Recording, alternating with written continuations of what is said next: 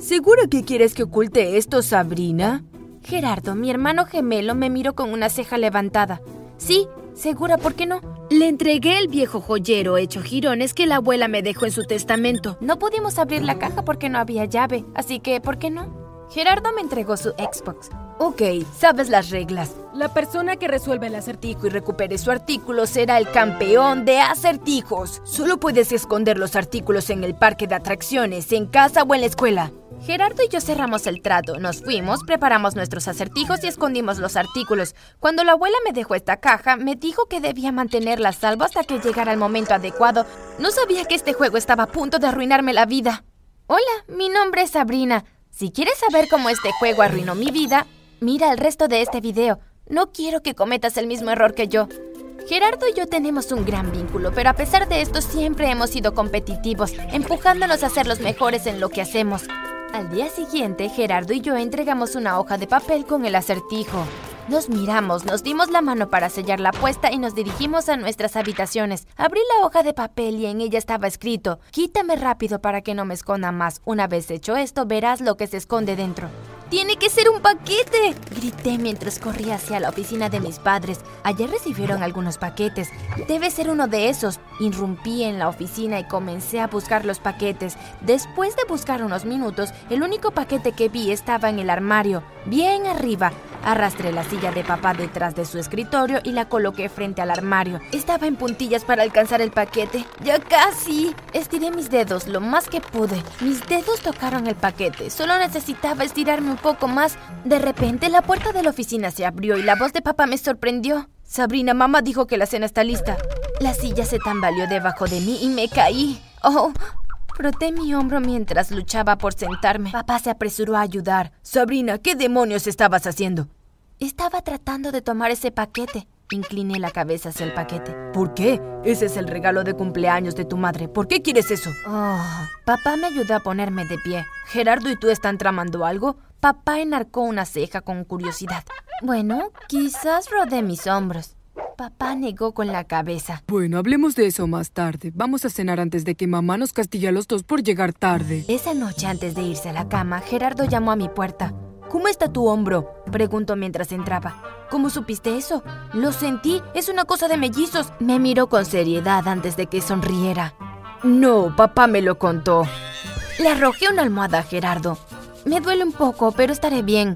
¿Estás más cerca de resolver tu acertijo? Casi. Sonrió. Encontraré mi Xbox antes de que encuentres el joyero de la abuela. Eso deseas. Se rió y salió de mi habitación. Iba a vencerlo y convertirme en la campeona del acertijo sin importar qué. Tres días después, mis esperanzas se hicieron añicos cuando Gerardo entró a mi habitación con su Xbox. Oye, ¿quieres jugar un juego? Puse los ojos en blanco. ¿Sabes lo que esto significa? ¡Soy el campeón! Gerardo se llevó las manos a la boca e hizo ruidos de vítores mientras corría de un lado a otro. No sé qué es peor. Tú ganando o yo teniendo que escucharte regodearme. Me puso la mano en la cabeza y me despeinó el pelo. Lo empujé y aterrizó en mi cama. Sin aliento preguntó, ¿Quieres que te diga dónde está el joyero? No, lo encontraré yo misma. Muchas gracias. Sabes que gané, ¿verdad? No seré conocida por no ser capaz de resolver uno de tus tontos acertijos. Ok, haz lo que quieras. Gerardo tomó su Xbox y se dirigió a la puerta, miró por encima del hombro y se burló de mí. Si me necesitas, estaré en la sala jugando con mi consola. Grité y me tiré en la cama decepcionada. Durante las siguientes dos semanas estuve obsesionada con cualquier paquete que llegara a la casa. Todo lo que tuviera la forma de mi joyero fue abierto. Esto me llevó a recibir miradas severas de mis padres. Sin embargo, no me importó. Necesitaba averiguar dónde colocó Gerardo mi joyero. Incluso busqué en el parque de atracciones. El único lugar en el que no busqué fue la escuela. Eso fue lo siguiente en mi lista. Durante los siguientes días, mis ojos buscaron pistas y cualquier cosa que estuviera envuelta como un paquete. Pensé en registrar la oficina del señor Gilks, el director. Cuando la señora Goddard me dijo que el señor Gilks no vino ese día, aproveché la oportunidad para echar un vistazo. Me colé en su oficina y me mantuve agachada mientras comenzaba mi búsqueda. En un rincón de la oficina, sobre una mesa de madera, había algunos paquetes de papel marrón. Cuando comencé a quitar el papel, alguien se aclaró la garganta detrás de mí.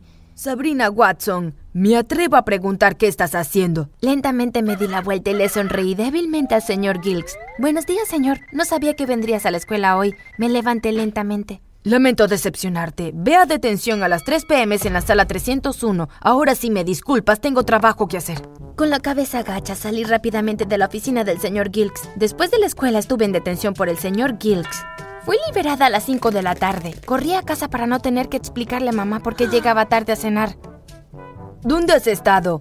Gerardo me susurró tan pronto como entré por la puerta. Agarré su mano y lo arrastré a mi habitación. Cerré la puerta antes de hablar. Estaba en detención. ¿Qué? ¿Por qué? Gerardo buscó respuestas en mis ojos. Bueno, me froté la espalda en el cuello. Estaba buscando pistas de tu acertijo. Gritó y se sostuvo el estómago. No puedo creer que pensaras que escondiera el joyero en la oficina del señor Gilks. Casi terminamos la secundaria. Se necesita una recomendación del señor Gilks a las universidades. No voy a estropear eso escondiendo la caja allí. Gerardo presionó sus manos con amor sobre mis hombros mientras me miraba a los ojos. Vamos, Sabrina, déjame decirte dónde está la caja. Prometo no molestarte.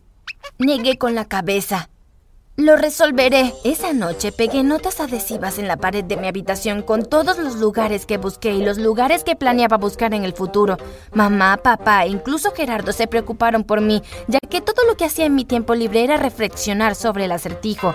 Perdí peso y nada más parecía importar. Ni siquiera la carta de aceptación de la facultad NIB donde Gerardo y yo habíamos aplicado. Grité cuando mamá y papá decidieron llevarnos a cenar la noche siguiente. Quería, necesitaba resolver este no tenía tiempo de ir a cenar. Gerardo y yo nos veíamos fuera de la escuela y nos dirigíamos a casa juntos. Oye, dijo Gerardo mientras se acercaba a mí.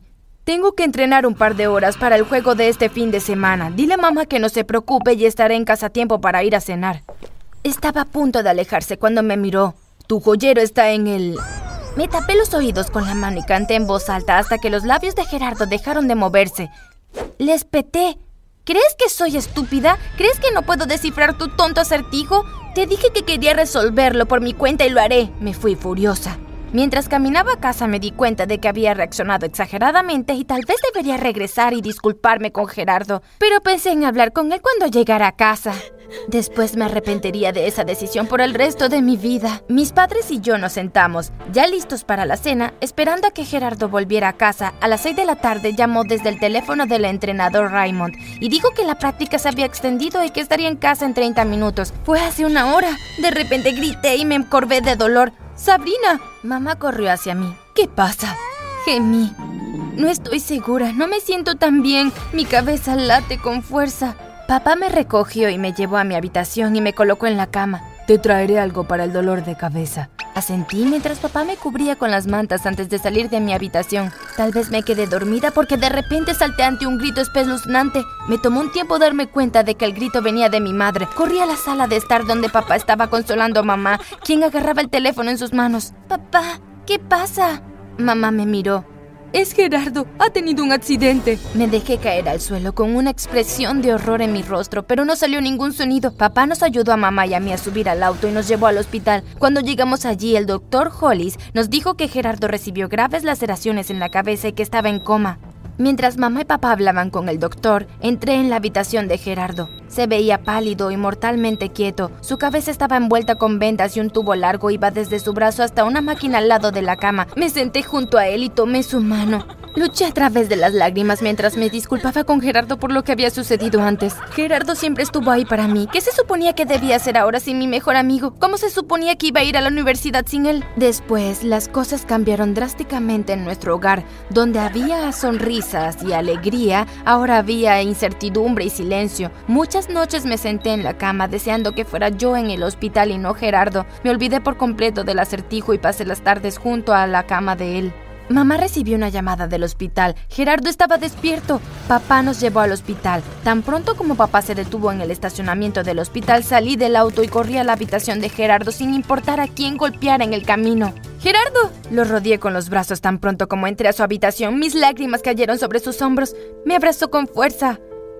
Estoy bien, Sabrina. El accidente cambió a Gerardo. El último año de su vida fue borrado por completo de su memoria, lo que significaba que incluso si quería decirme dónde estaba el joyero, el recuerdo se perdió por completo. El cambio fue difícil, pero fue aún más difícil ver a mi extrovertido hermano convertido en una sombra de lo que había sido. Era más reservado y competir ya no le satisfacía. Sin Gerardo, competir ya no era divertido para mí y abandonamos todos los clubes deportivos en los que sobresalíamos. Ese año ni siquiera se le celebramos la Navidad.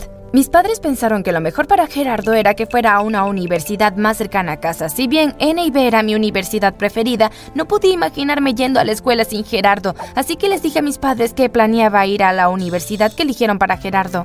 Cumplimos 18 años. Gerardo y yo siempre pensamos en todas las cosas que haríamos una vez que cumpliéramos los 18. Sin embargo, ese día tuvimos un almuerzo tranquilo en casa antes de que mamá y papá nos llevara a la oficina de la señora Pollard, el abogado de la familia. Estoy feliz de que pudieran asistir. La señora Pollard nos miró a ambos mientras nos sentábamos. Ella continuó hablando. De acuerdo con el testamento de su abuela, ella necesitaba saber que ustedes dos eran responsables y que se puede confiar en ustedes antes de darle su herencia. ¿Tienes el joyero que te dejó tu abuela? Negué con la cabeza. La señora Pollard suspiró mientras sostenía una llave en su mano. Sin la caja no puedo entregar la herencia que su abuela le dejó. Dentro del joyero hay una carta y la llave de una caja fuerte donde se guarda su herencia. Mientras conducíamos a casa desde la casa de la señora Pollard, el silencio en el auto era intenso. Apreté la mano de Gerardo. Estamos bien sin la herencia de la abuela, no te preocupes. Pronto llegó otra Navidad y este año decidimos hacer todo lo posible. Era Nochebuena cuando mamá se quedó sin papel de regalo. Debería haber una caja de papel de regalo en el sótano. ¿Puedes conseguirla para mí, Sabrina? Asentí y rápidamente encontré la caja de cartón marcada como papel de regalo en el sótano. Levanté la caja del estante. Se sentía un poco pesado para ser el solo papel. Sacudí la caja. ¿Había algo ahí? Mi respiración se congeló en mi garganta mientras abría la caja de cartón lentamente. Allí estaba el joyero de la abuela. ¡Gerardo! ¡Gerardo! Agarré la caja y corrí a su habitación. ¿Qué te pasa, Sabrina? ¿Sucedió algo? Lo encontré, encontré el joyero de la abuela. Salté alegremente, con mucha emoción. Mamá llamó a la abogada, quien tuvo la amabilidad de venir a la casa. Abrimos la caja y seguimos las instrucciones de la abuela hasta la caja de seguridad y la herencia. La abuela nos dejó su granja de caballos en Diabadie, donde mamá creció, y 50 mil a cada uno. La carta decía que tan pronto como Gerardo y yo obtuviéramos un título, podríamos reclamar los otros 100 mil. Gerardo y yo decidimos hacer estudios de psicología y usar la terapia con caballos como método de terapia para las condiciones emocionales, físicas y mentales. Creo que la abuela estaría orgullosa, ¿no?